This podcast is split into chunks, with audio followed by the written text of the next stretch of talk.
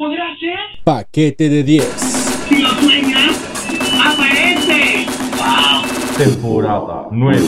Hola, soy Goku. Paquete de 10. Un podcast que tiene ¿Qué pasa, cariño? ¿Le pusiste queso extra al taco? Paquete de 10. Temporada 9. las mejores historias, los mejores personajes. Toma polvo de Adán y ponlo en tu nariz. ¡Qué divertido es ese hijo de perra!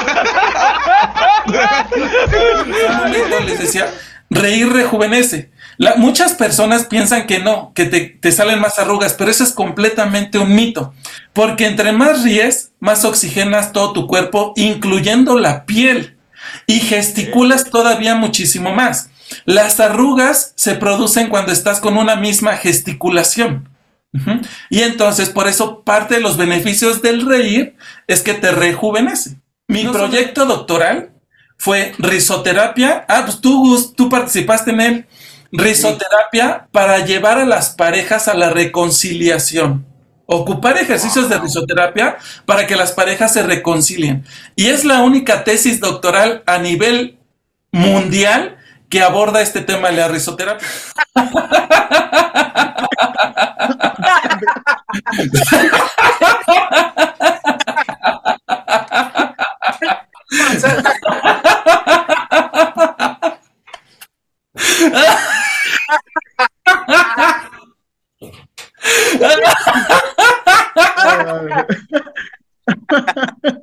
Muy bien, muy bien, tiempo. Tiempo, tiempo, tiempo. ¿Qué estamos haciendo acá?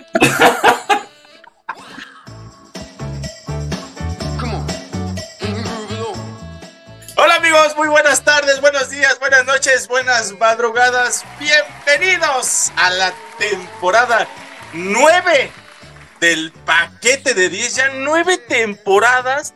Ay, estamos eh, echando la casa por la ventana. Tenemos un invitadazo el día de hoy que la neta van a ver quién es. Y bueno, aprovecho para presentarles a la loba del streaming. Ya, ya, ya, el lobo de Wall Street, la última vez que lo presenté, si no le gustó, digo, no, güey, la No. neta, no, me, me desprestigias, ya soy una señora de casa, y bueno. Entonces, vamos a ponerle como la loba de los streamings al buen Gustavo Lubiano. Gustavito, ¿cómo estás, güey? Bienvenida al paquete de 10 otra vez, güey, ¿qué onda? Hola a todos, a todas y a todes, aunque se enojen unos. Güey, Es- Max, no, soy la loba. Oye, no, pero este, oye, muy- yo, yo diciendo, yo no sé, en mi cabeza no me imaginé que fuéramos a llegar tan lejos, Mike. No, bueno, de eso lo venimos diciendo creo que desde la temporada 5, güey. Sí, Llevamos en las es- 9, sí. celebrando ya dos años, güey. Déjame ponerle las mañanitas aquí el paquete de 10. Yo dos años de transmisiones de un 10 de enero, güey, del 2021 que dije, pues voy a hacer un podcast. Y después, unos meses después, ya se incorpora mi amigo aquí, Gustavo Lubiano. Y güey, ya también ya cumpliste años aquí en el paquete de 10, ya diciendo sandeces con tu servidor. Ya, pero, pero fíjate que platicaba con mi buen amigo, que es productor del, del podcast eh, Farándula 021, que de, de Horacio Villalobos. Cáile al podcast. este, me, me decía eh, que, que algo lindo que ya tiene Spotify y que para los que no nos, nos van a ver ahora, es que ya podemos poner el video también ahí. Entonces ya no hay cani- ya no hay canibalismo de, de que se coma YouTube las reproducciones de Spotify y eso. Y eso está padrísimo. Sí, güey, la neta, eh, eh, eh, digo, se los comento como un leve este, comentario, no lo habíamos este, tenido oportunidad de abordarlo porque todavía estaba como en experimentación este pedo. Aguántanos, tantito invitado sorpresa, no les vamos a decir todavía quién es para los que ya, ya nos va a ser sorpresa, güey, porque inclusive ya lo están viendo. Ya lo pueden ver. Spotify, güey. Entonces, No manches. No, Para no hacerles el cuento largo, entramos aquí eh, en la producción del, del paquete de 10 a unos cursos que da precisamente Spotify para pues actualizar todo este pedo y que darles el mejor servicio posible. Y ahí nos dijeron, oigan, pendejos, ¿saben que pueden subir video también ya a Spotify? Y todos así de que, no mames, Ah. te cae. Y güey, ya hicimos el experiment- la experimentación desde el paquete oye, el- deportivo y, madre. después ahí con, con Mario Castañeda, que fue una maravilla tener a Goku aquí. Sí, güey. No, no, bueno. La neta, La si no lo han visto, no se lo pierdan. Fue un episodio Sí. muy chingón. Pero a ver, Gustavito, ¿quién tenemos el día de hoy aquí en el paquete de 10? Porque Pues- va a decir aquí el invitado, güey, luego se echan un café, cabrones. ¿Qué pedo? Me Sí, tienen aquí pues esperando que- hace media hora, no jodan. Oigan, pues el día de hoy está con nosotros el doctor Carlos Camchay. Mejor conocido en el bajo mundo de la psicología como Kamchai. y este, él es, él es, licen, fíjate, es licenciado en psicología. Es maestro, maestro, porque es maestro en psicoterapia. Déjame acomodo porque sí tiene el currículum medio. Sí, ma- medio amplio. sí, no, y. Este, maestría en psicoterapia de pareja y un doctorado en, psico- eh, en psicología. El doctor Kamchai es fundador, eh, es director de Risoterapia México y ese es el motivo que lo trae a este lugar. El día de hoy, Kamchai nos viene a hablar. ¿Qué es la risoterapia? Porque entre risa y risa, Mike, se te va, Sí, se se te va la desliza. vida. Exactamente. Correcto, la vida se te desliza toda la cabrón. Pero, pero está aquí, pues mejor dejemos ya que hable. Mi querido Cam, eh, admirado y querido Cam, que efectivamente lo dijo hace ratito fuera de. Fuera de él sabe más de mí que yo de él. Entonces, eso. Mi querido Cam, ¿cómo estás? ¿Qué onda? Buenos días, buenas noches, buenas tardes, buenas madrugadas a todos, a todas y a todos. Justamente como decía el buen Mike, entre risa y risa, la popó se desliza, la verdad. Y te, y te voy a decir por qué, o sea, no, no es payasada ni nada, pero la neta es que cuando ríes se ejercitan muchos músculos que se encuentran a nivel abdominal, incluso eh, se genera un movimiento intestinal, entonces reír a carcajadas le ayuda muchísimo, muchísimo a personas que padecen estreñimiento. Ok. sí. Ah, Entonces, si están viendo este podcast sentados Sí. en el baño, bueno, de nada, Sí. de nada.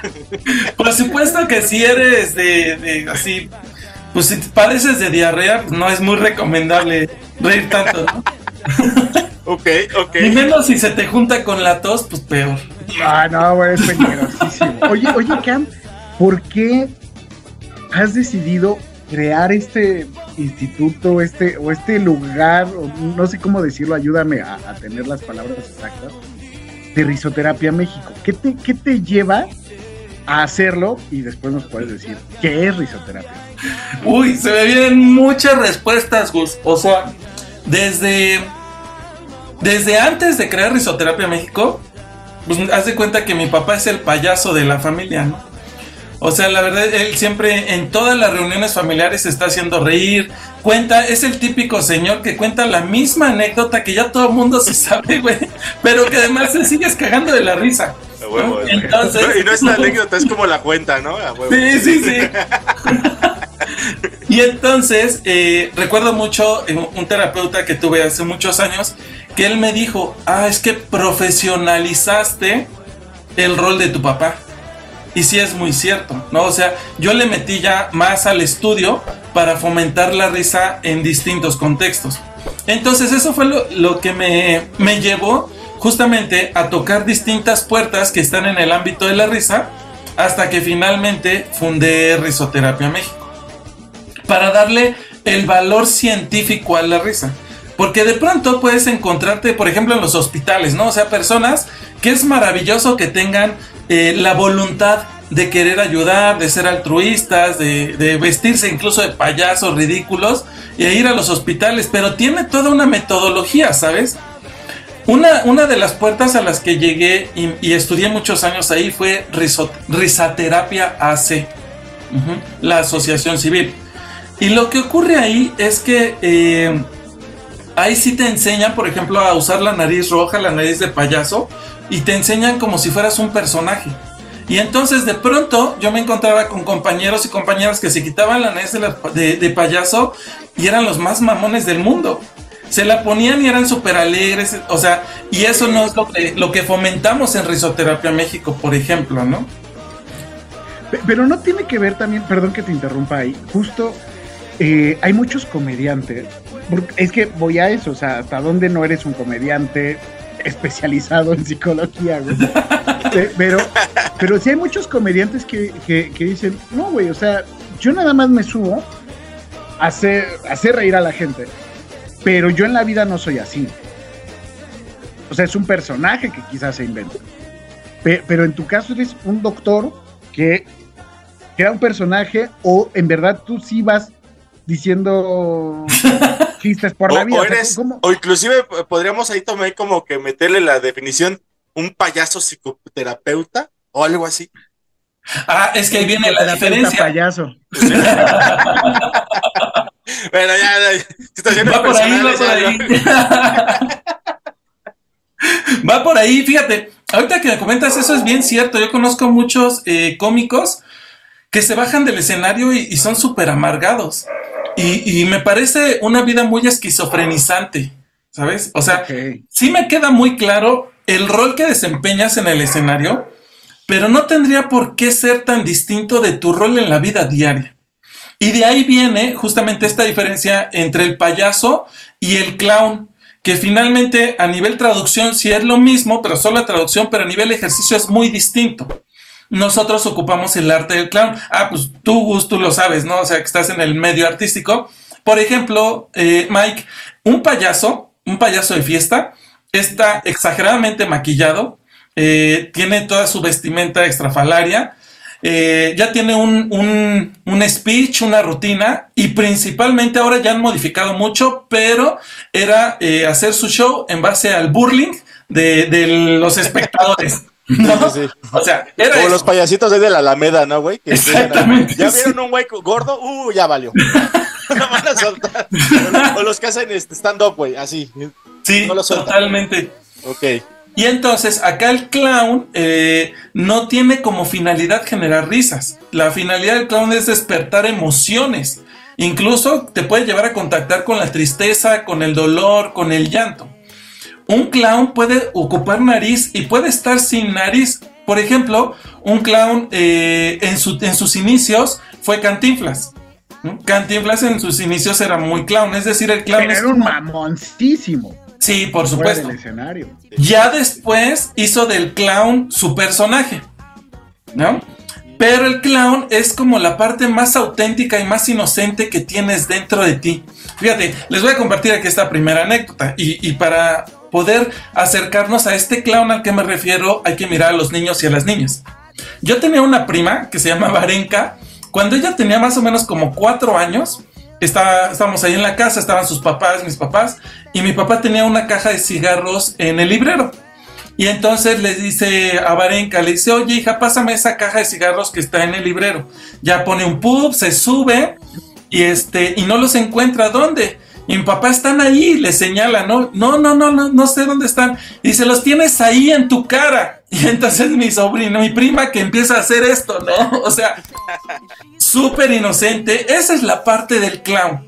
Que lamentablemente vamos perdiendo conforme vamos creciendo porque estamos en una sociedad que castiga mucho la parte inocente asociada con la parte tonta.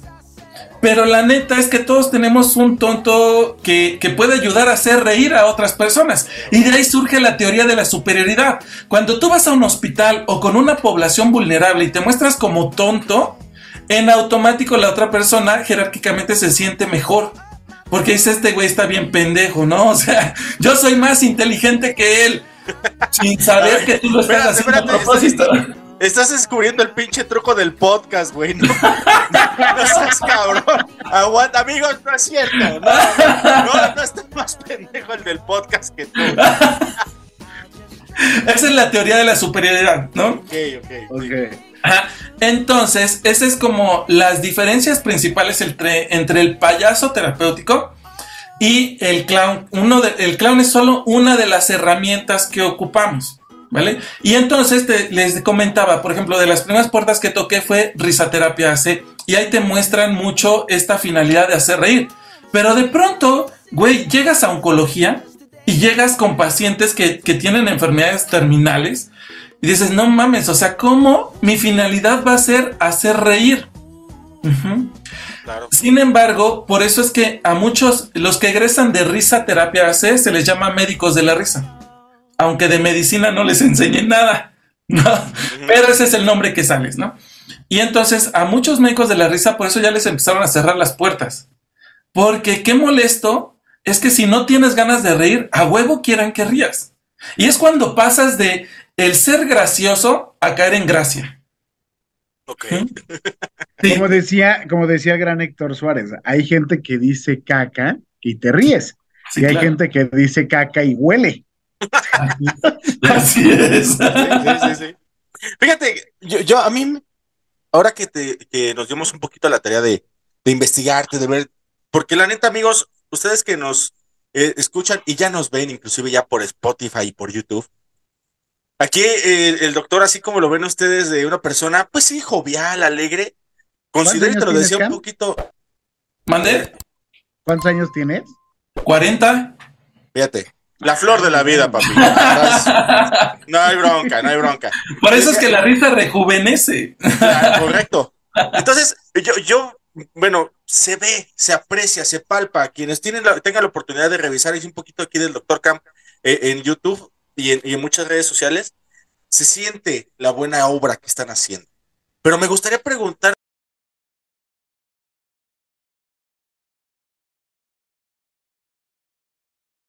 puntualmente con relación a en dónde fue ese momento que tú dijiste, a ver, yo me estoy yendo por este lado, por el lado de la, psicología, de la, de la terapia, inclusive la combinación que hiciste con lo que hacía tu papá, que comentas ahorita, pero ¿en qué momento de- decidiste, a ver, esta situación de hacer reír la puedo profesionalizar? ¿Qué fue ese, ese momentum que, que logró este, esta magia?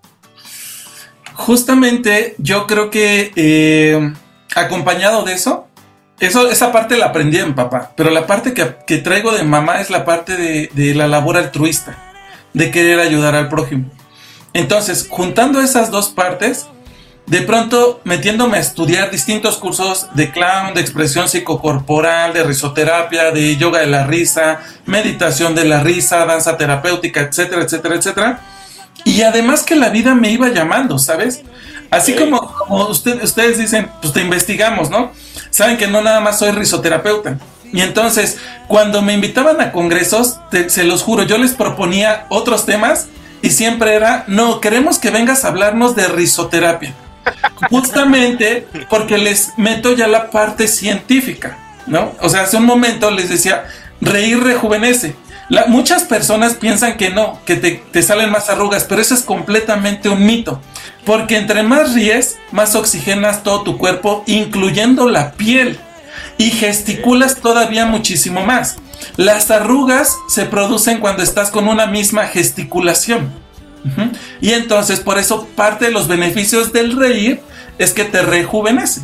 No solamente a nivel físico, por supuesto que también a nivel, eh, a nivel emocional, a nivel psíquico, que ahorita más adelante si quieren les, les comparto todos los beneficios a nivel físico. Pero ese fue el punto donde yo creo que hay algunas cosas que sí están en nuestras manos y sí puedes dirigir tu vida, pero hay otras que, que el universo, Dios, la naturaleza, las personas, eh, los programas, ¿no? Te van llevando hacia... Tienes eh, parte de todas tus misiones que tienes en esta vida, esta es una de ellas.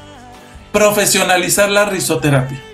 De hecho, eh, mi proyecto doctoral fue risoterapia. Ah, pues tú, participaste en él. Risoterapia para llevar a las parejas a la reconciliación. Ocupar ejercicios de risoterapia para que las parejas se reconcilien. Y es la única tesis doctoral a nivel mundial que aborda este tema de la risoterapia. Y, y supongo que va más allá de- del compa de la oficina que pica las costillas, ¿no? Que digo, Va muchísimo más allá.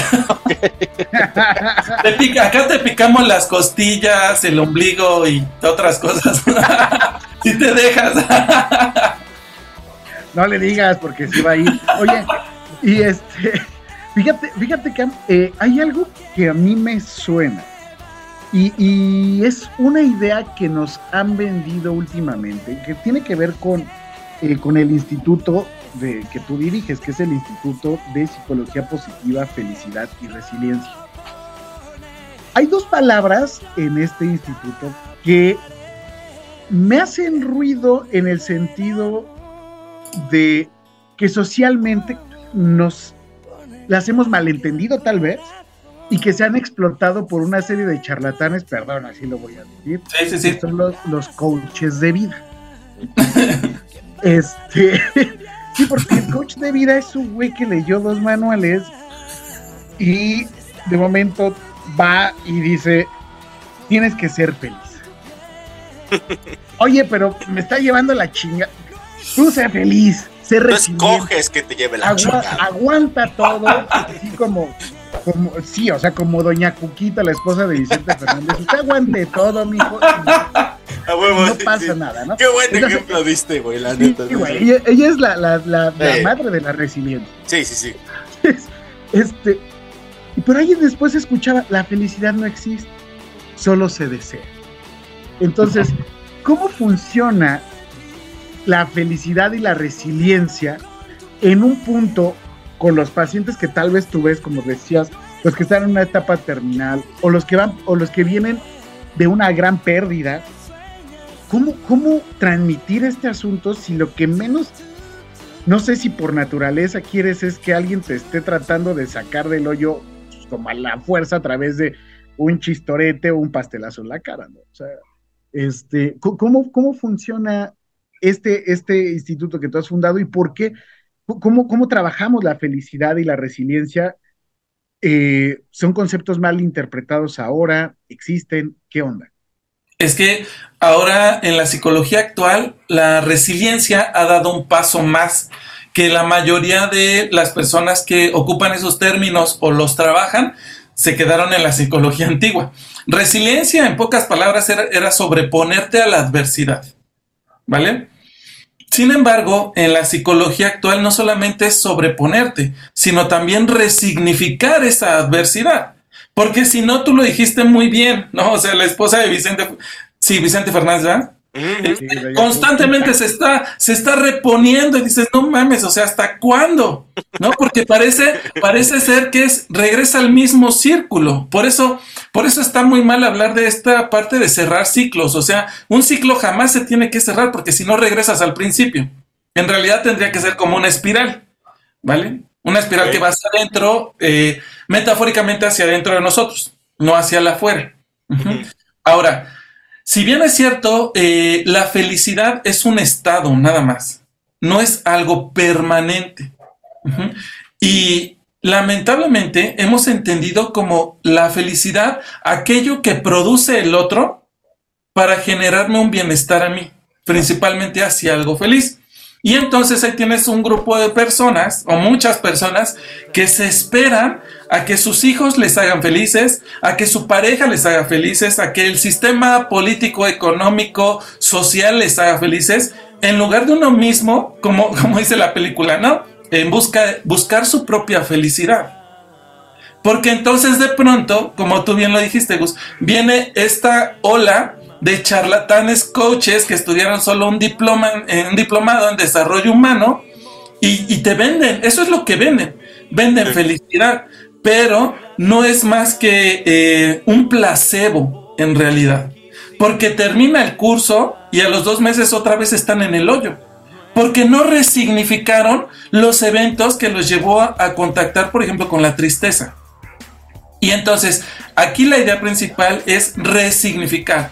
Y aquí, por ejemplo, en Risoterapia México, ya incorporamos el, tem- el término de risaliencia, que tiene que ver con ocupa la risa para sobreponerte y resignificar esa adversidad.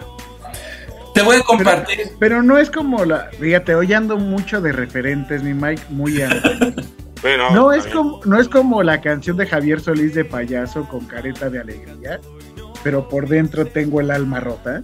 O sea, Ok, vamos, Ju- justo- no es- justo para allá no es iba y una es- pantalla. Y es lo que te iba a preguntar. Se entiende perfectamente, bueno, a lo que nos estás platicando, que la resiliencia es como que un proceso. Es un proceso en el cual tú llegas a una cuestión tal vez dolorosa, tal vez triste, tal vez fuerte. Y la resiliencia lo que te hace es que la asimiles, entiendas cuál es tu realidad y vuelvas a encontrar ese procedimiento de, de felicidad, ese estado de ánimo de, de felicidad. Si bien te entiendo, eso es la resiliencia. Pero hasta qué punto lo que hacen es así como que hacer que se ignore un poquito. que pongas esa careta precisamente que indicas, Gustavo, como que nada más es una careta de felicidad, pero por dentro todavía ni lo comprendo, todavía ni me cae el 20, como decimos, y todo esto que me lleva la chingada. O sea, ¿cómo? O, vul- o vulgarmente, como se dice, como andar como la paleta payaso. la sonrisa en la boca. Con el palo. Clavado, sí, a huevo. Sí, Iba a llegar esa referencia también, a huevos. Bueno, la comunidad puede ser muy feliz con ese referente. Claro, bueno. Y chido, bueno, y hasta si no, si te gusta el palito clavado como paleta payaso, güey, date, no hay pex. Fíjate, para llegar hasta ese punto, me voy a regresar un poquito. Primero es súper importante tomar en cuenta que tiene que ser una elección, ¿vale? Tiene que ser una decisión. Eso por una parte. Por otra, un risoterapeuta bien estudiado va a conocer los para qué del por qué te está llevando aplicando una técnica. Va a conocer los objetivos. No es nada más reír a lo pendejo. ¿Sale? Y entonces aquí es donde me voy a regresar un poco. A ver, eh, por ejemplo, tú, Gus, dime una cosa que haces cuando estás encabronado. Fumo. Ok. Tú, Mike, dime otra cosa que haces cuando estás encabronado. Mm, No le hablo a nadie. Ok, va. Ahora, cuando estás, cuando están tristes, Escucho música. Humo, dice. ok, sí. Humo. bueno, sí. Fumo. Gustavo, pero tienes un problema de tabaquismo. Ok. Ahí hay una No, fijación pero- oral interesante, ¿eh? diría Frank. Oye, no, pero, pero también es- escucho música mientras fumo. Pero fumo como canciones tristes. Va, va, va. ¿Y tú, Mike? Fíjate que, que yo normalmente buscaba distraer mi mente en otra cosa, pero en base a terapia y otras cosas, Ahora sí ya busco, ya eh, hago podcast, no. Si tengo que llorar, lloro. O, o busco hablarlo. Ok, fíjense, esto es una cosa súper, súper interesante y que muy pocos profesionistas se habían cuestionado. ¿Por qué? Tan solo para tomar este ejemplo, estamos hablando de dos hombres de edad media y ¿por qué hablando de las mismas emociones? ¿Por qué su expresión emocional fue distinta? Y eso que estamos hablando de las mismas emociones, justamente tiene que ver con el contexto en el que crecimos, ¿vale? Si, si yo de niño contacté con la tristeza y me puse a llorar y encontré a alguien importante en mi vida que me dijo, güey, no llores, mejor este grita, entonces de adulto cuando esté triste voy a gritar, ¿vale? Por eso es que cada persona tiene eh, diferentes formas de expresar las mismas emociones. Por una parte son las emociones, por otra parte la expresión de la misma. E insisto, eso tiene que ver del contexto en el que crecí y la expresión que fue censurado y que fue aprobado. Fíjate, puntualmente esa, esa situación, y digo, la neta, pareciera incluso que hasta lo pusimos de acuerdo desde el inicio del podcast, pero amigos, no fue así. Yo cuando, cuando era niño, mi papá siempre cuando yo me ponía triste, él me decía, no te pongas triste porque a mí me duele que te pongas triste. Y cuando yo sonreía, cuando yo me reía y todo, él me decía, no, es, es, eh, me, das, me das luz a mi vida cuando te ríes, me das alegría cuando te ríes. Y otro punto pu- puntual así, eh, vamos, ejemplo, es en Navidad, por ejemplo, yo eh, estas últimas Navidades ya en mi vida he tratado de ser un poco más alegre, porque a mí, por ejemplo, mi mamá me enseñaba que la Navidad era para estar triste y mi mamá en su Mm. momento ya estaba triste porque faltaba alguno de mis hermanos, cuestiones por el estilo, y eso lo heredé y lo aprendí. Eso yo lo aprendí a estar cada vez que era Navidad, tristeza. Y sí, efectivamente, eso es lo que pasa. Te censuran o te enseñan y te, te- te Claro. llevan hacia ese estado de ánimo. El gran problema es cuando ese aprendizaje ya lo tomas como un sometimiento, porque ni siquiera lo cuestionas. Y entonces, si tenemos la emoción y distintas maneras de expresarlas, eh, cuando tomamos la decisión de expresar de una manera distinta esta misma emoción, eh, en automático nos estamos liberando de todas esas ataduras con las cuales crecimos eh, por el aprendizaje que nos inculcaron. Con esto, ¿qué quiero decir? Que risa no es sinónimo de felicidad. Risa es solo una expresión más de la felicidad, porque entonces hay personas que cuando están tristes también pueden reír. Hay personas que pueden llorar de felicidad. ¿Sí? ¿Por qué? Porque solo es una expresión emocional. Y entonces, por ejemplo, aterrizándolo ya en lo que la pregunta que me hacía Gus, hubo una ocasión que yo organicé un evento de, de un flash move de risas en el metro, ¿no? Entonces, la, la idea era, nos metemos al metro y ahí empezamos con risas esporádicas para contagiar la risa a las personas que iban ahí, ¿vale? Y entonces ya estábamos en los andenes, antes de entrar, llega el metro, entramos, así todos distribuidos, ¿no? Pero cuando yo entro al vagón, entramos como un poco apretados. y yo dije, no mames, pues si afuera no éramos tantos como para entrar apretados. Enseguida, sin te juro, pasó un segundo, me cayó el 20, me llevo la mano a la bolsa y ya no traía celular. Dije, no mames, ya sé, ya sé. y entonces, en menos de un minuto, yo dije, a ver, güey, o sea, Eso da risa cuando le pasa a los demás. ¿no? No, bueno, y yo creo que fue eh, en algún lugar del mundo diferente a México, ¿no? Esto, sí, esto sí, casi no por pasa aquí. supuesto. sí, sí, Fue en el extranjero. Sí, obvio, sí. Digo, para que aprendan, amiguitos, que también allá pasan esas cosas, aquí en México no. Claro, aquí no. y entonces, en menos de un minuto tuve que resolver. Dije, a ver, estás a cargo de una actividad de risoterapia, ¿no? ¿Qué opciones tienes? Tienes la opción, porque ahí ya sospechas de quiénes son, ¿no? Dije, seguro fueron estos güeyes, ¿no? Tengo la opción de encararlos, de golpearlos, de basculearlos, de jalar la palanca al metro y que se frene, de decirle a todos los risoterapeutas que me apoyen, o tengo la opción de reírme de lo que pasó, ¿no? Y entonces, eh, en ese momento, yo elegí esa opción, Y entonces ocupé eso para empezarme a reír de lo trágico que había, había pasado. Ya después que pasó el evento y todo, pues en mi casa sí me también elegí tener un espacio y un tiempo para encabronarme, para golpear la almohada, para gritar, para llorar. Pero a eso me refiero. O sea, cuando tú eliges y sabes los para qué de lo que estás haciendo. Y además, esto fue tan impactante que después yo hice una transmisión en vivo y les compartí mi experiencia y la compartí riéndome. A los cuatro días veo a mi sobrino de cinco años, ¿no? Se me acerca riendo y me dice, ay, ja, ja, ja, tío, te robaron tu celular, ja, ja, ja, ja. ja". Yo, cállate, estúpido. Ah, no, no es cierto. Cállate, boom. No te rías de eso, idiota. No, para mí eso fue impresionante porque, o sea, cinco años, todavía no tiene introyectado el concepto de burla.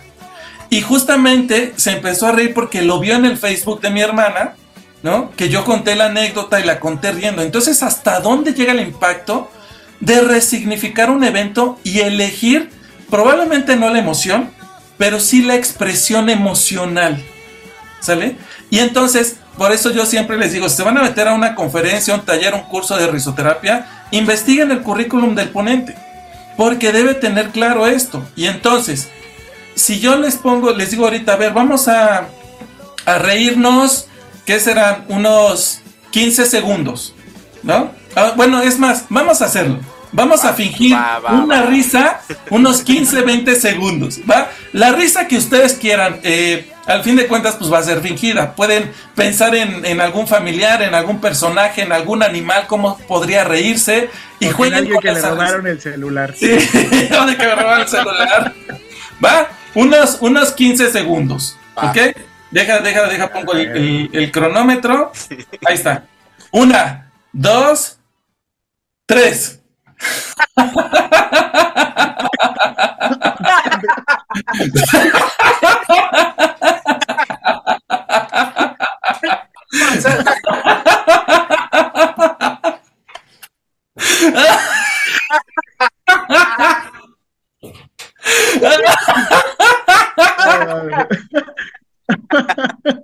Muy bien, muy bien, ¿Cuánto tiempo. llevamos? Ah, ¿no estás? Tiempo, tiempo,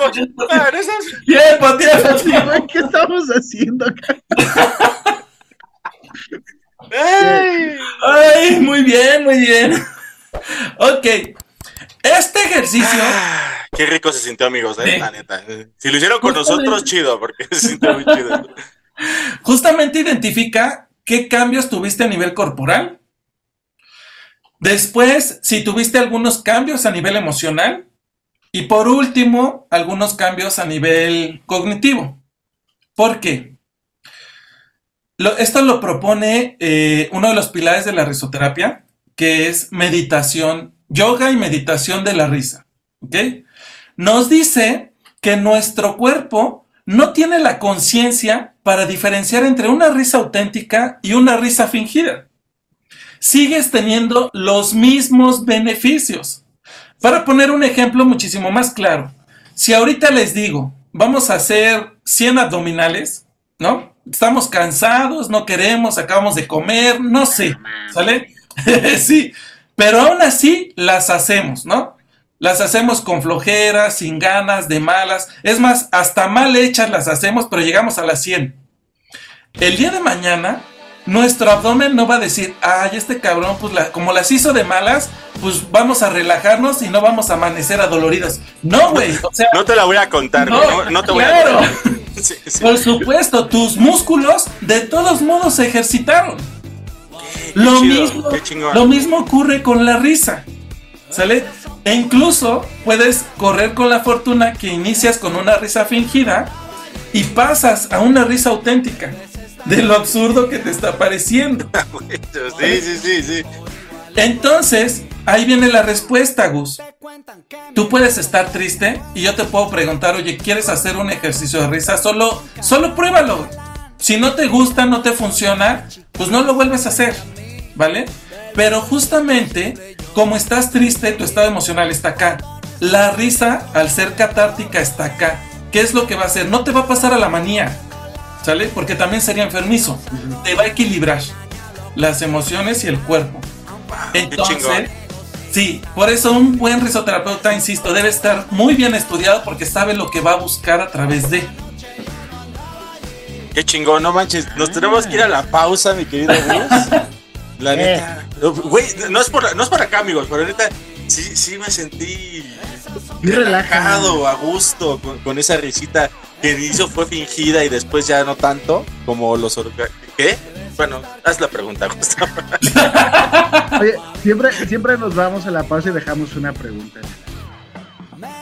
Y tengo una que me parece que podría funcionar, o más bien no podría funcionar, me parece interesante saber. A ver, a ver, a ver. ¿Cómo, cómo llevas este asunto? Porque ahorita ibas ya encaminándote hacia allá y justo te quería preguntar, para dejarlo eh, en el aire.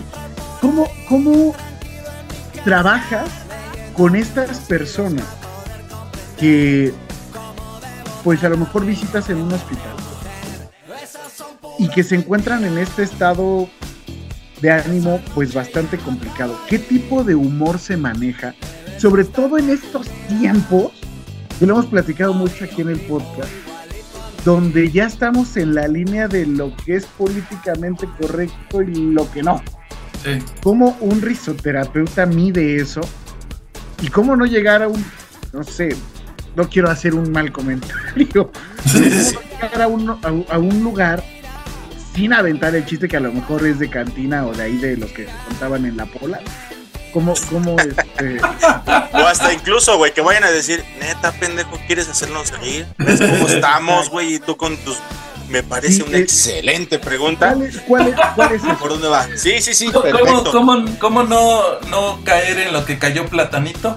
Anda, esa también, esa también va a estar chida. Esa era la pregunta. ya. Ah, por ahí va, ya, ahí resumido. Amigos, esto es paquete de 10, temporada 9 con nuestro amigo doctor Kamchai. La neta, güey, qué chingón es reír. Y ahorita seguimos con más risas en el paquete de 10. Chequen el logo comercial, está muy chingón. Ahorita nos vemos. Hola, ¿qué tal, Paquete Lovers? Vengo a traerles algo que está muy chingón y es lo siguiente. Vengo a traerles todo lo que es la nueva galería de paquete de 10. Ya sean tus gorras, tus tazas, tu termo del paquete de 10, que está muy chingón, por cierto, o todo lo que quieras. Y muy en especial, ahorita que está haciendo los días de frío, vengo a traerte la sudadera del paquete de 10, ya sea color amarilla o color negra. La neta están muy chingonas, están muy bien hechas, están para que te la persina el frío. No se queden sin su sudadera del paquete de 10, que ya nos quedan bien poquitas. Este stock está que se va. No se pierdan esta oportunidad de quedarse con una de estas sudaderas que son edición limitada. Ya no va a haber, ya no vamos a sacar más. Se acaban. Yo soy Mike, sigan viendo el episodio del paquete de 10 y nos vemos en un momento. Bye. Y es verdad, soy un payaso. Estamos de regreso, damas y caballeros, y todas las excepciones a la regla. Quiero aprovechar este el momento. Bueno, la canción que acabamos de escuchar, eh, siempre, eso no lo vamos a perder, regresamos con una canción. Ah, no, sí, claro. Y este, la canción que acabamos de escuchar es Payaso, de José José. Este, estrenada en 1984 y escrita por el maestro Rafael Pérez Botija. ¿no? Rolón Muy buena José rola, muy buena rola. Es verdad, soy un payaso, pero ¿qué le voy a hacer? Uno es lo Uno que no- quiere, uno- sino lo que puede ser. si no hace podcast. Oye, no, pero, pero qué maravilla de rola. Fíjate, este, antes de entrar a la respuesta de, de la pregunta que dejamos en el aire, quiero aprovechar, mi querido, porque yo soy una groupie. Y hoy, que se está estrenando el podcast, hoy 20 de enero, bueno, el día de mañana, 21 de enero, este, cumpleaños, cumple 69 años, mi ídolo de la música, el maestro Jaime López. Y este, Saludos. y, y pues, no sé, siempre lo presumo porque le escribí una obra para que él actuara.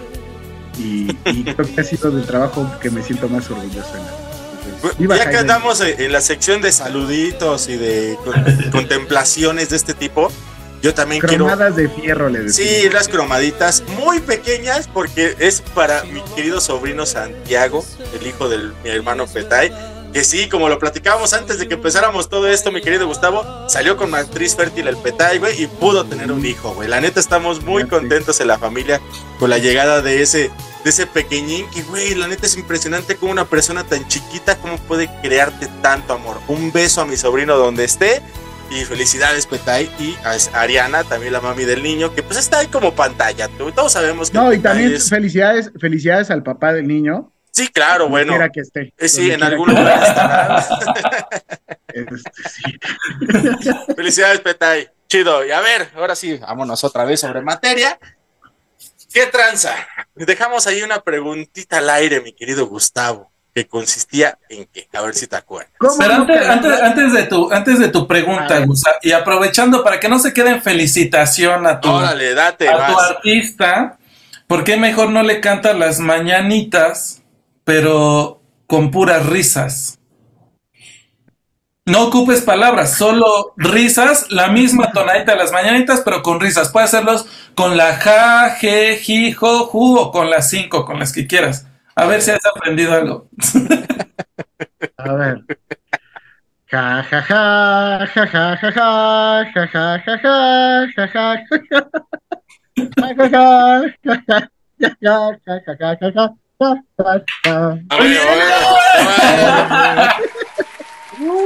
estuvo chida, güey. Me va a mentar la madre un día Jaime López, espero que. Ahí está, Oye, listo. pero- pero- pero ¿Esto para qué, Doc? sí. ¿No más? Sí, Para- nomás por hacerme. Para humillar, ¿no? Ya, ya. Para humillar, Y- y ¿no? el payaso de las cachetadas de Gustavo Lubiano, qué pedo.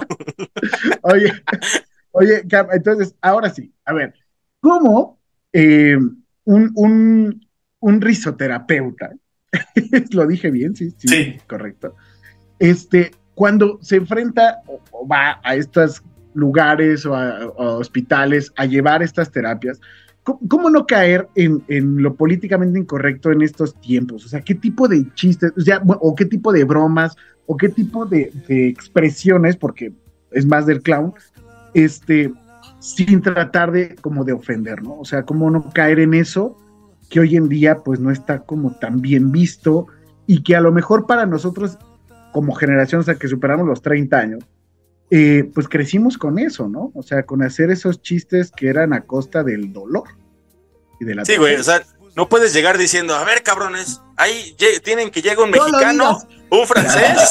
No, no, no, güey, no puedes llegar así, güey. No, no, es- Sí, sí, sí. pendejos, ubica dónde estás, güey, no manches. ¿Cómo se hace? Fíjate que en Risoterapia México somos partidarios de adaptarnos al tipo de humor del paciente. ¿sale? O de la persona que vamos a visitar. Eh, aquí voy a hacer una comparativa, por ejemplo, con risaterapia. Ahí te inculcan mucho a que si eh, los pacientes manejan un humor negro o un humor en doble sentido, tú te hagas como el que no entiendes, ¿sabes? Porque ellos promueven mucho esta parte de humor blanco. Nosotros no empatamos con eso porque es como si estuviéramos invalidando los distintos tipos de humor. Entonces, en lugar de ello, mejor nos adaptamos al humor que, pueda estar sacando la persona. Cuando llegamos a un, eh, a un cuarto, por ejemplo, en algún área, no llegamos así echando porras, cantando, contando chistes. Entramos mesuradamente y vamos sondeando el contexto, ¿no? Vamos eh, entablando primero una pequeña charla con la persona y de ahí pues ya eh, vamos explorando como qué tipo de humor le favorece. Por ejemplo, en una ocasión yo entré al área de oncología. Yo ya sabía que la paciente de ahí le quedaban unos cuantos meses de vida, pero todavía eh, pues tenía estables sus funciones, se podía mover, se podía reír, etcétera, porque también es parte de lo que estudiamos. Eh, bueno, voy a dejar entre paréntesis tantito eso. Una ocasión fuimos al área de, maternidad y había una mamá que ya, ya tenía que dar a luz. ¿no? Ya tenía que, entrar en labor de parto, pero no entraba. Entonces empezamos a, hacer distintas técnicas para, promover la risa. Pues fue tanta la risa, fue tanta la risa que se le rompió la fuente y vámonos allá de una vez. No, no cumplida. Qué chido, güey. Qué chido que en lugar de llegar con llanto, el niño llegó con risa. Sí, sí, sí, Y entonces, bueno, así regreso, regreso al otro paréntesis. Y entonces yo sabía que esa paciente era una enfermedad, era una paciente terminal, ¿no? Entonces entré tranquilo, empecé a platicarle cómo estaba, que si la, estaban tratando bien en este hotel cinco estrellas, ¿no? Ya sabes, así, ¿no? Eh, y entonces se, se fue promoviendo tanto la risa que estuvimos cantando, estuvimos jugando, estuvimos haciéndonos cosquillas y yo no pude evitar la pregunta al finalizar la sesión y decirle, pero es que cómo, o sea, te quedan pocos meses, ¿no? ¿Y, cómo es que estás con esta actitud y, ríes y cantas y juegas, etcétera? Y me compartió esta frase que jamás se me va a olvidar. Y me dijo, es que prefiero morir de risa que morir de tristeza. Y fue así de, no mames, casi se me salen las lágrimas, ¿no? O sea, madrasísimo. O sea, prefiero morir de risa a morir de tristeza. Guau. Y regresamos nuevamente a la parte de la elección, ¿no? Víctor Frank eh, nos decía, hay muchas cosas que no están en nuestras manos. Nuestro pasado, porque no podemos regresar a él, y muchas cosas del presente que te roben el celular, que te secuestren, que te violen, ¿no? O sea, etcétera. Pero nuestra actitud frente a esas circunstancias sí está en nuestras manos. Y entonces, en pocas palabras, nosotros no elegimos la cara con la que nacimos, pero sí la que ponemos. Y entonces, eso fue lo que me llevó de esa paciente. Por lo de tu pregunta, Gus, vamos sondeando el contexto.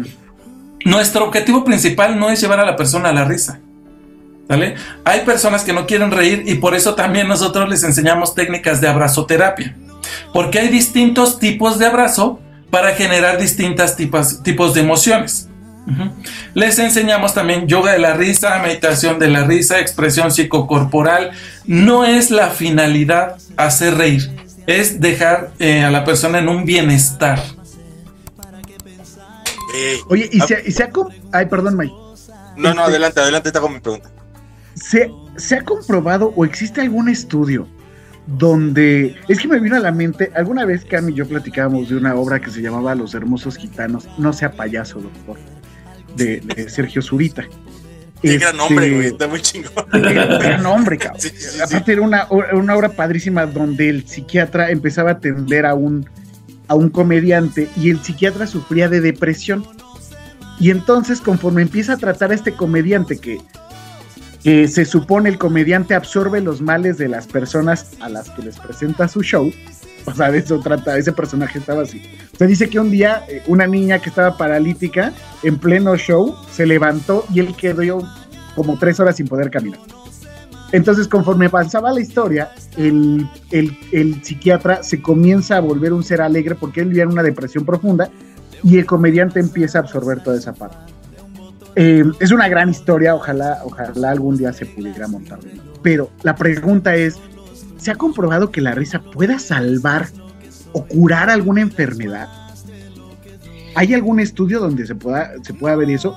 ¿O nada más es como una, como parte de esta medicina alternativa Como un vehículo, ¿no? Como un que ayuda a ir sanando cosas, aunque no te cura? Es complementaria. O sea, es importante darnos cuenta que hay algunos, vamos a ponerlo así, algunos medicamentos que no te curan, pero sí te alivian. La risa es algo similar. Ah, De hecho, hay una frase que dice, la risa es como los limpiaparabrisas de los autos, ¿no? No detiene la lluvia, pero nos permite seguir avanzando. ¿Vale? Sí, esa es verdad, está chingona. sí. Y, y siempre le dices que no, o sea, siempre que se te va acercando, tú, no, no, no, ahorita no puedo. No, puedo". pero del Y objeto. son necios, güey, a huevo te lo digo. No, pero no hablamos de ellos, hablamos del objeto. güey. Ok, ok, ok. En realidad se ocupa la risa eh, como tratamiento complementario. Ujú. Por ejemplo, en tema del cáncer, eh, a nivel preventivo, lo que se recomienda es que tengan 15 minutos de risas o carcajadas cada 12 horas durante 5 días a la semana, ¿vale? Como prevención del cáncer. Reír 15 minutos de risas o carcajadas cada 12 horas durante 5 días a la semana, ¿vale? Eh, eh, Y- Es como tu, tu, tu remedio que tienes, Gustavo, ¿no? Para no parecer una señora.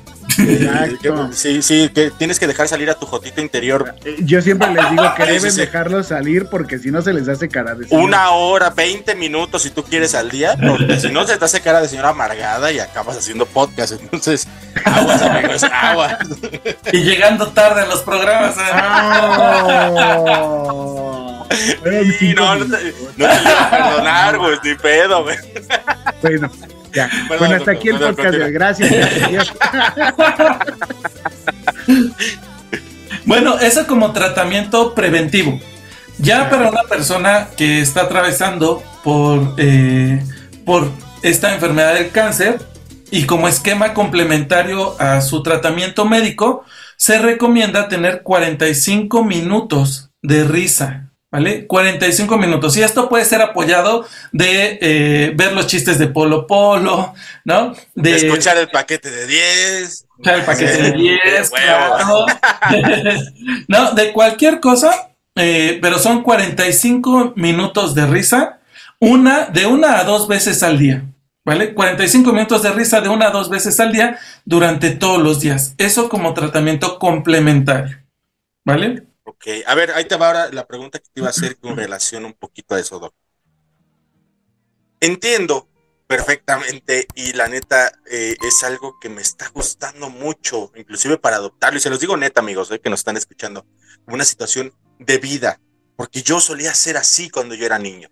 Yo neta, cuando yo era niño, amigos, que ustedes me veían, me la pasaba cagándome de la risa. Incluso pueden ver un poco de eso aquí en el podcast. Aquí en el podcast es, una, situación de euforia. Para mí es algo que me gusta hacer mucho, lo disfruto demasiado y, y- yo creo que se nota. Ahora, entiendo perfectamente que, son como momentos, como todo en la vida, si quieres. Son momentos y, y- la risa es de las mejores formas de llevar a cabo esos momentos. Pero me gustaría preguntarte, doctor, ¿qué pasa en el momento precisamente que se acabó la risa? ¿Qué pasa en el momento que ya se fueron los de risoterapia que estuvieron haciéndonos cagarnos de la risa y que, no mames, sigo teniendo cáncer? No mames, sigo teniendo, ya no están mis papás. eh, no mames, se murió mi abuelita porque tenía COVID. ¿Qué pasa en ese momento? ¿Cómo se debe de abordar ese momento? ¿Cómo debes de, de aceptarlo si, güey, todavía no llega la resiliencia a ese punto? Todavía estamos en terapia, todavía estamos en, en- en cuestiones por el estilo. ¿Cómo se debe de abordar en tu experiencia profesional? Fíjate, eh, tenía una compañera ya en risaterapia que ella tenía cáncer justamente allí en el siglo XXI. empezamos a hacerle visitas aplicándole risoterapia y después cuando nos retirábamos, ella replicaba con todos sus compañeros de ahí de la sala. ¿no? Ella ahora pues ya no tiene, ya no tiene cáncer porque se murió, ¿no? Pero contagió a todos. Te ibas a reír infeliz. Sí. Ah, sí, güey. sí. Mike, te vi. Es por la felicidad, güey. No No, Es que esto es real, o sea, ah, insisto, hay cosas que, que son así, ¿no? O sea, sigues teniendo la enfermedad, pero puedes elegir qué actitud tomar en este momento. Después puedes adoptar otra actitud, a lo mejor encabronarte con la enfermedad. Ah, Después otro momento de ponerte triste con la enfermedad. La idea es dejarles a los pacientes esos recursos, esas técnicas de qué es lo que pueden hacer cuando ya no estemos ahí. Ahora, no nada más es ya reímos, nos vemos, gracias, ¿no? Generalmente para que sea risoterapia, eh, al ser complementaria, al ser una, una- un concepto compuesto de risa y terapéutico, debe de haber un seguimiento, ¿vale? No es nada más una sola intervención y ya, ¿sale? Que sí la sola intervención sí es terapéutica, pero debe de haber un seguimiento y entonces proporcionarle recursos para que cuando tú no estés como risoterapeuta los puedan aplicar. Por ejemplo, una persona que está pasando por crisis de ansiedad, eh, el terapeuta de no hacerse indispensable es, ok, cuando no estés aquí en consulta, que te dé una crisis de ansiedad en la noche en tu casa, tienes estas técnicas. Lo mismo ocurre con un buen risoterapeuta. Se le van compartiendo distintas técnicas a los pacientes. ¿Cómo cuál sería una de ellas? Así de, de manera inmediata. Digo yo, a lo mejor puede ser que alguien nos esté escuchando ahorita en un, en un hospital. Que dice, no mames, mi, mi abuelita está muriendo, güey, me siento de la chingada. Voy a reírme un rato ahorita como hicieron estos pendejos ahorita que los estaba viendo. Me voy a reír 15 segundos. Pero ¿cómo mantengo? ¿Cómo trato de, de- mantener eso sin necesidad de, de- de seguir teniendo otra terapia? O sea, ¿hay alguna forma? ¿Hay alguna forma que se mantenga un poquito ese estado de ánimo? ¿O se hace en automático por, por, por la misma situación de la risa? No, la risa es como un músculo que se tiene que ejercitar. ¿No? Hay personas que cada vez con, con la edad les va a costar. ¿Por qué te quieres reír? ¿Por lo del culo? Simón, Simón. Güey, no mames. muy mal, güey. Va a decir la no, gente, no, este no. cabrón no puede tomar en serio nada, vale madre. ah, es lo que, es lo que, Es de risoterapia el, el episodio. es lo que Yo- te yo iba a decir, poniendo cara de interesante, así de. Sí. Es lo que te iba a decir, Mike, hace rato que dijo, yo me la pasaba de niño cagado en la risa, ya toda su casa era un cagadero, ¿no? Pero esa frase es muy real, o sea, porque cuando ríes, el esfínter se relaja. Por eso viene esa frase de te cagas de la risa. ¿ok? Y sí pasa, ¿eh? Sí, por ejemplo, una técnica es eh, eso que te está molestando, con lo que estás lidiando, escríbelo en una hoja en grande, ponlo enfrente, eh, pégalo enfrente de la pared, señálalo y comienza a reírte de ello. ¿Vale? Con eso empiezas a, bajar el peso que ya trae. Eh, esto va acompañado de técnicas que se llama externalización. Lo que está ocurriendo dentro lo estás externalizando a través de la escritura, lo pegas enfrente y te burlas de ello. ¿no? Ahí no le estás haciendo daño absolutamente a nadie. Solamente estás haciendo la catarsis de lo que te está moviendo internamente. Ahora, ¿qué puede pasar? También para que no se saquen de onda. Hay personas que pueden estar en plena carcajada y en un segundo, de manera inmediata, pasan al llanto. Eso está bien, es completamente normal. ¿Sale? A ¿Por ver, a ver, a ver, entonces, ¿te estás riendo? ¿Estás. y- y- qué? Como el bromas. Ándale, o sea, ¿te, te- te destapa algo? O sea, ¿sí se podría entender así? Sí, porque uno de los, eh, de los objetivos de la risa es que te lleva a contactar otras emociones. Esto generalmente pasa con personas que crecieron justo eh, con esta aprobación de la risa.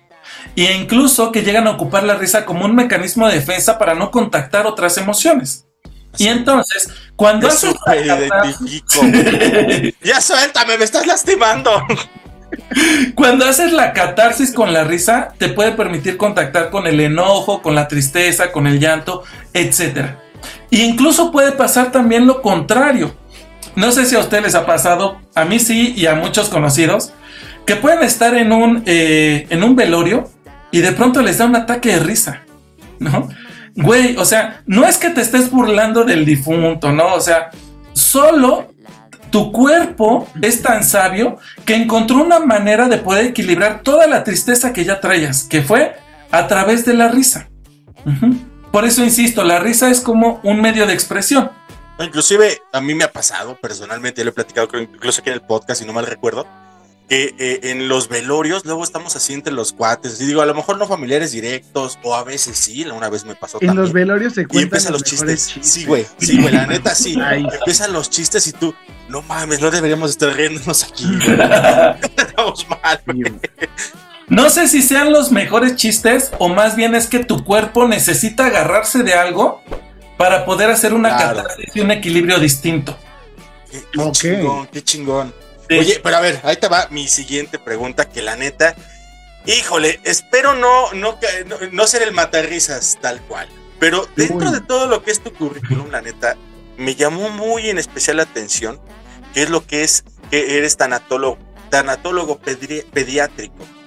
Que para los que no lo saben, amigos que nos escuchan, el tanatólogo es quien habla o quien de alguna forma te, te da a entender o te da terapia con relación a lo que es la muerte como tal. La pérdida.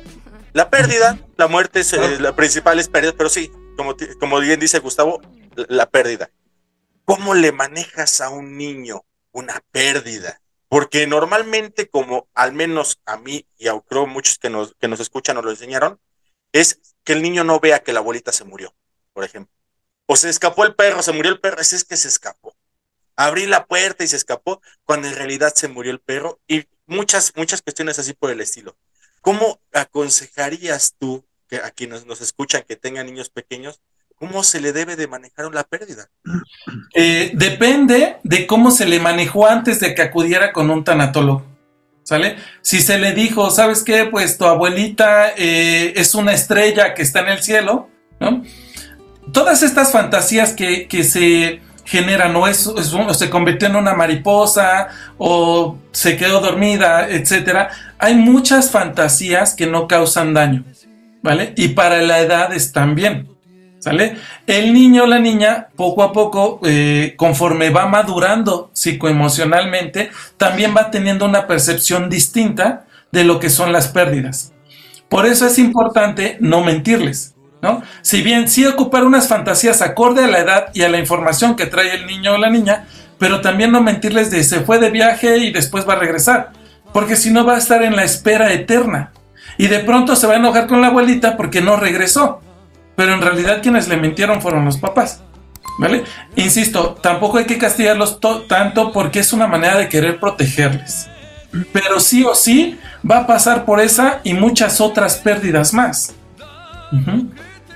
Entonces, o sea, tampoco es decirle, güey, se murió. Es el ciclo de la vida, se murió y ya, no está tu abuela. O tampoco maneja. Exacto, preguntarles para ellos qué es la muerte o qué saben de la muerte.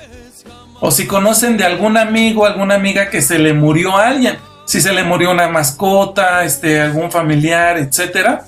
Y entonces con esa información ya vas adecuándola a su nivel de madurez. Pero va siendo muy particular de paciente en paciente. ¿Qué? Fíjate, yo ahora, ahora eh, ya- ya, estamos casi hacia la recta final. Pero me voy a traer para que veas que el equipo de investigación del paquete de 10, mi querido Cam, hizo su tarea. Huevo. Entonces, hoy tenemos, hoy vamos a presentar la sección The Dark Side of the Doctor. échale, échale. Ahí donde ven, Cam dijo muy ufano que sabía más cosas de mí, pero ustedes no sabían esto. Cam. Porque ahí donde lo ven, sí, tiene un currículum padrísimo. Ah, ya me puse nervioso. Acaba de, escribir, acaba de escribir dos libros, dos libros, bueno, no acaba, pero tiene dos libros, uno es Psicoterapia con Dios, que, que es como decir Universidad de Catepec. O sea, es como contradictorio, ¿no? Sí, a huevo, sí. No. y tú vives en Ecatepec, pues No, ya no, ya, Ah, ya, ya, salí de ya, ahí, ya. salí ahí, fíjate. Ya, ya, Salí ya. ahí. Y gracias al en la podcast. México. Sobreviviente de un feminicidio. Son estos dos libros. Este, que ahorita nos vas a decir en dónde los podemos encontrar. Pero, Cam, ahí donde lo ven, escribió en la TV Notas.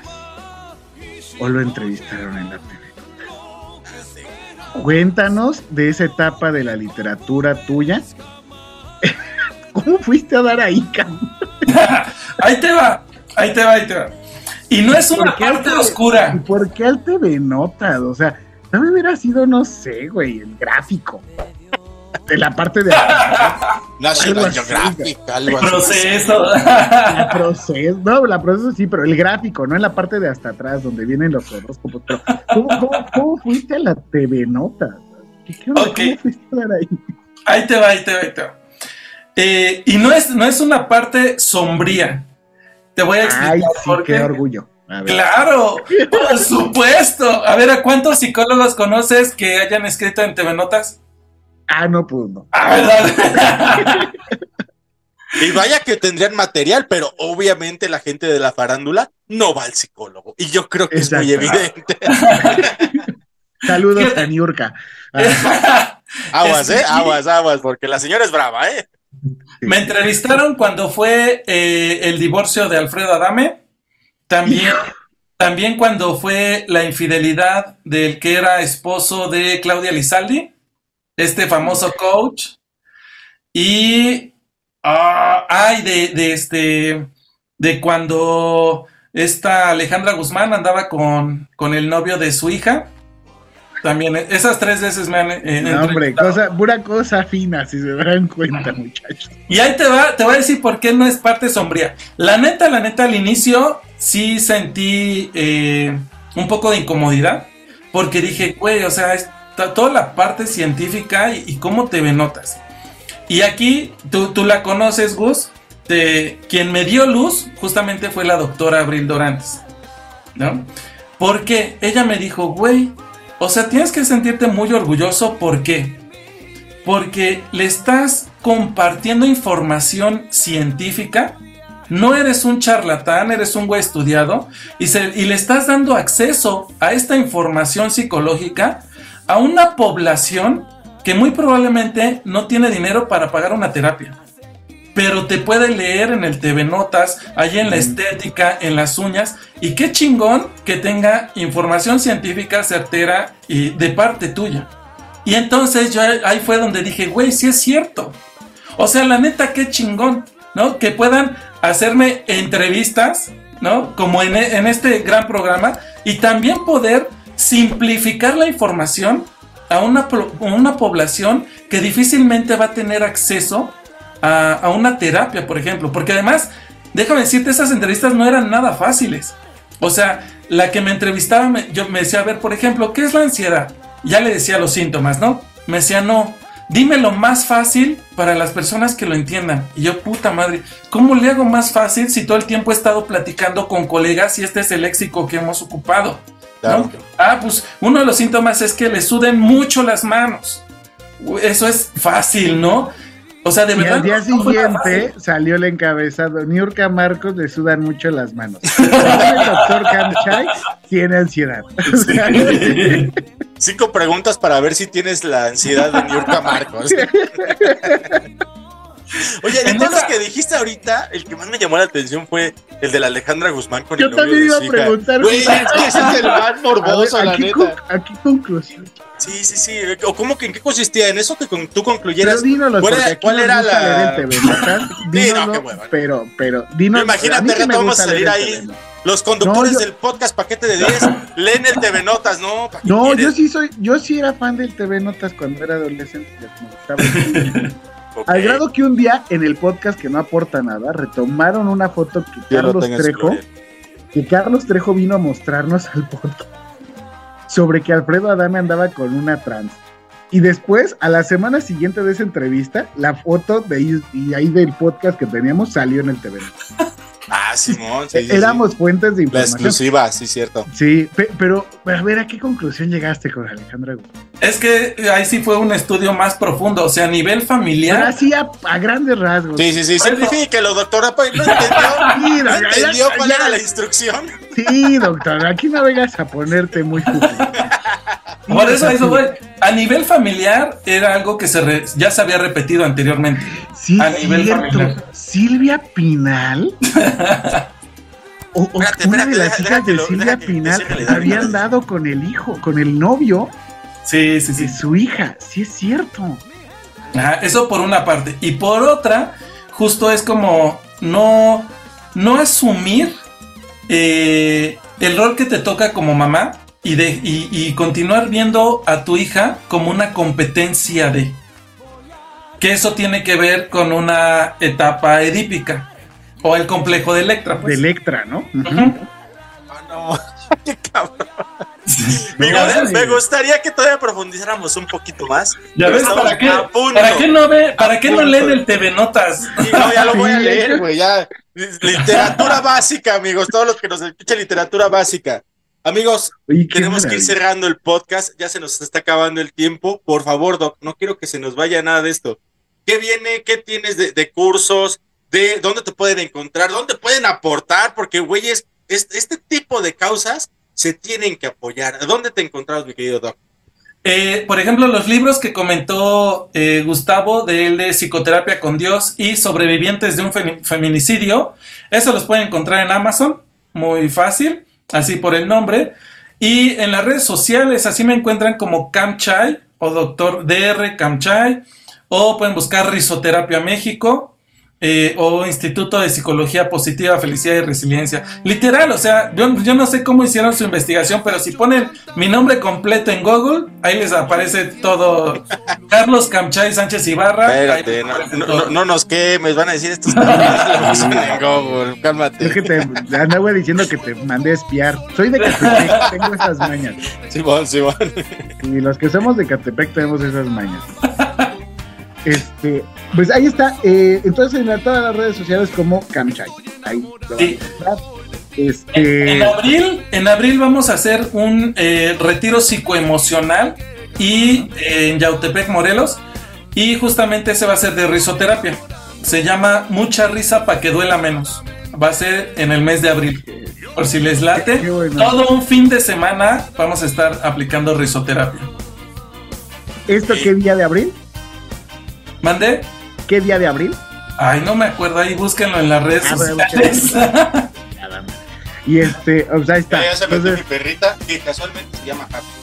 Saluda al paquete de 10, Happy, ya que te metiste aquí te valió. Happy. no, Porque bueno, te ya, aquí este, molestando. Mira, es una, una, una linda pitbull. ya es como de las señoras este hombre de las que. Sí, ay, güey, ya.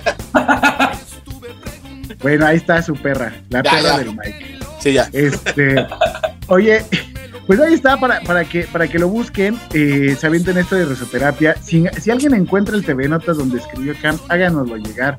Este, Sí. escaneenos la foto, mándenosla, etiquétenos, arrobenos, este. Tú no, o sea, y a quien este, quien nos la mande, le vamos a regalar este Cam 10 meses de sesiones de terapia. no es cierto. Güey, Este, nada más, nada más por el pinche morbo de encontrarlo. Güey, las pagamos, chingues. madre. La neta. sobre todo la de Alejandra Guzmán es la que nos interesa Sí. Si la tiene usted, señora, que tiene una estética que está escuchando el paquete de 10 y dice, yo tengo esa toda recortada, porque no sé por qué las recortaban antes en las estéticas. Pues porque era para, para hacer el collage que nos pedían en la escuela. Ya te estás quemando muy cabrón, Gustavo.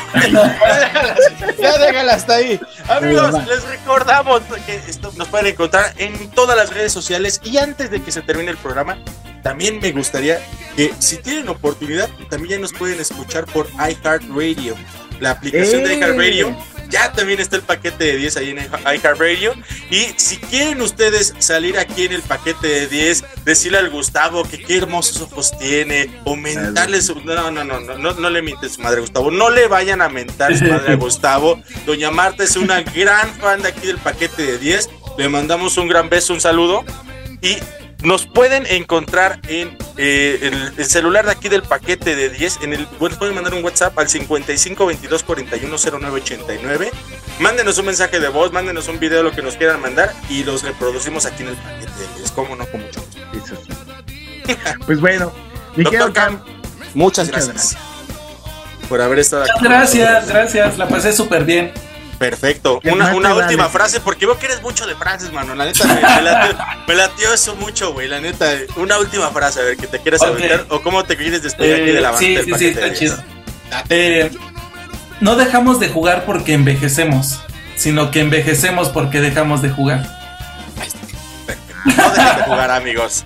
Yo soy Isma, yo bajo el Mike en todas las redes sociales. Amigo Gustavo Lubiano, estamos viendo. Y Igual, viene la temporada 9 con todo. ¡Vámonos!